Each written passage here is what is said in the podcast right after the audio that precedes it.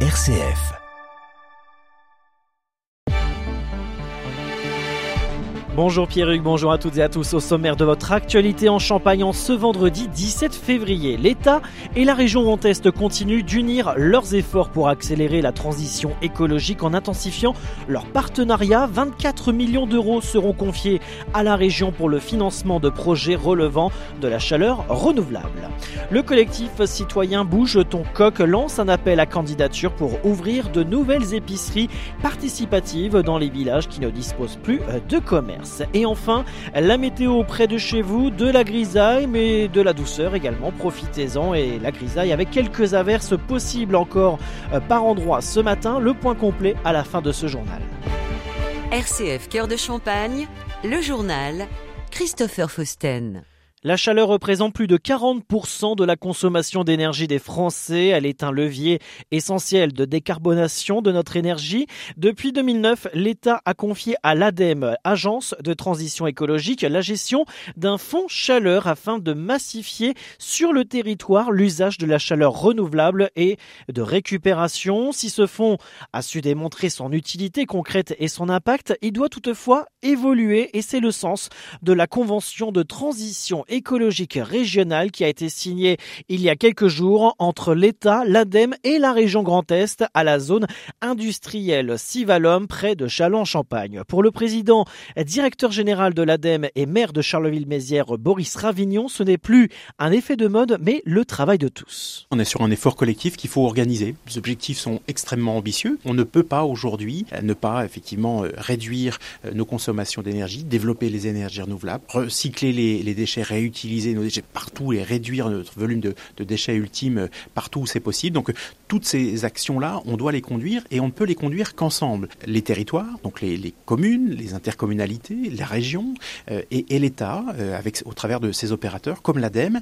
Et on est vraiment nous, euh, l'ADEME, l'agence des solutions pour la transition écologique. Il y a aujourd'hui beaucoup d'anxiété. Les gens se demandent comment on, on va s'organiser. Eh bien, je crois qu'il y a aujourd'hui une feuille de route qui est en train d'être déployée par le gouvernement. Faisons cette mobilisation au service de la transition écologique et apportons là où il y a besoin de l'ingénierie, là où il y a besoin de financement, comme nous le faisons aujourd'hui dans le nord de la, Marne. 71 millions d'euros vont être investis pour créer un nouveau réseau de chaleur, dont 24 millions par l'ADEME. L'objectif est d'accompagner 360 projets d'investissement grâce à cette convention. En parallèle, un renouvellement de l'accord de partenariat Climaction qui a été signé dans la foulée, permettant une complémentarité d'action plus globale pour accompagner les territoires vers une accélération de la transition énergétique et de l'économie circulaire.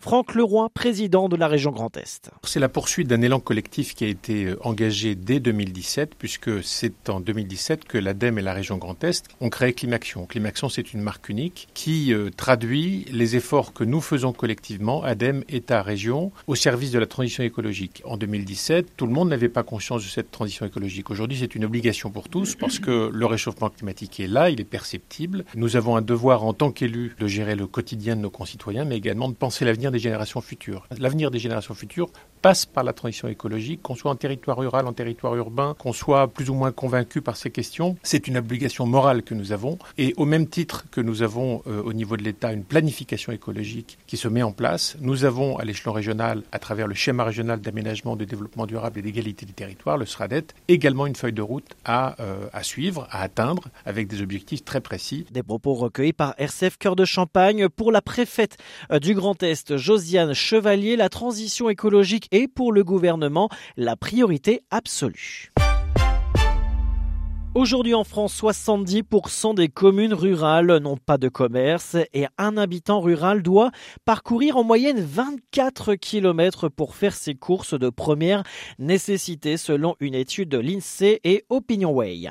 C'est pour ramener des services de proximité dans les campagnes et créer du lien social que le mouvement citoyen Bouge ton coq se mobilise et lance un troisième appel à candidature pour ouvrir de nouvelles épiceries participatives dans les villages qui ne disposent plus de commerce. On en parle avec Aymar de la Guillonnière, responsable de l'opération épicerie chez Bouche ton coq. C'est une épicerie qui ressemble à toutes les épiceries du monde, sauf qu'à la place d'avoir un salarié euh, derrière un comptoir, vous avez une association, chacun des membres de l'association qui se relaie à raison de deux heures par mois pour effectuer les tâches nécessaires à la gestion de l'épicerie. La collaboration de l'ensemble est assurée par un outil informatique qui s'appelle Mon Épi, qui est en fait un, un système d'épicerie euh, participative adossé à un outil informatique. C'est une solution complètement adaptée au problème de la désertification commerciale, puisque ce sont des épiceries qui sont sans marge, puisque vous n'avez pas de salariés, il n'y a pas de loyer à payer non plus, puisque c'est dans des locaux prêtés par la mairie euh, dans 90% des cas. Du coup, les produits sont également moins chers puisqu'ils sont vendus sans marge.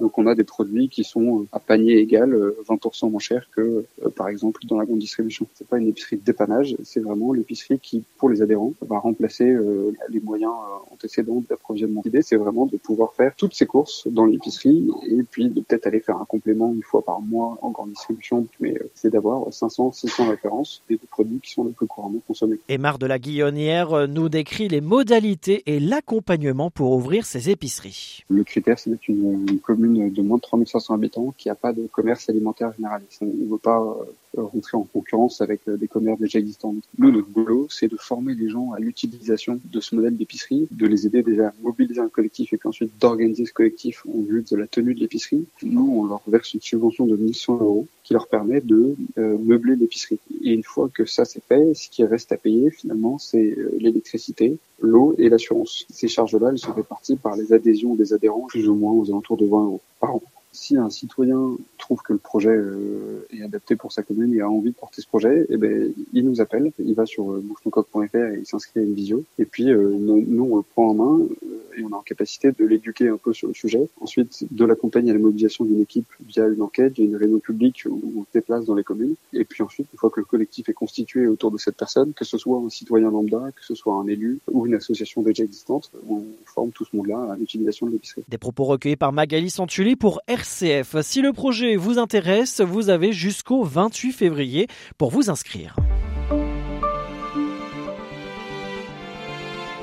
Diocèse ce samedi, pendant la célébration de 18h en l'église Saint-Charles de Foucault de Vitry-le-François, les couples sont invités à fêter et à célébrer leur amour dans le cadre de la Saint-Valentin, qui a eu lieu il y a quelques jours. Hein. C'était mardi dernier. Pendant cette célébration un peu particulière, les couples mariés seront invités à renouveler le oui de leur mariage et les fiancés appelés à se marier cette année recevront la bénédiction du prêtre. La messe se terminera par le pot de la Saint-Valentin. Pour plus de renseignements, contactez Muriel et Arnaud au 06 38 19 51 07.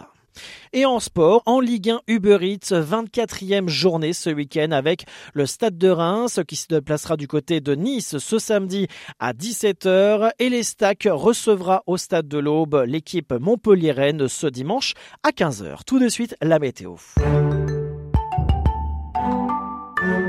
De la grisaille au programme, un ciel bien nuageux avec quelques averses de pluie par endroit ce matin, mais ça va se calmer au fil des heures. Côté Mercure, il fait très doux, très doux pour la saison, 8 à 9 degrés au lever du jour. Pour cet après-midi, nous aurons 11 degrés du côté de Vitry-le-François, Sonpuy, Saint-Dizier, Sainte-Menou, 12 degrés à Arcis-sur-Aube, Romilly-sur-Seine, Cézanne, Châlons-Champagne et Suippes et 13 degrés du côté d'Épernay et Reims. Fin de cette édition à ne pas manquer à 11h45. Vitamine C, on s'intéressera cette semaine sur la nouvelle équipe du monastère invisible au diocèse de Chalon et toute l'actualité près de chez vous à retrouver sur les réseaux sociaux Facebook, Twitter de RCF Cœur de Champagne et de son site internet rcf.fr. Très bonne fin de semaine et très bon réveil.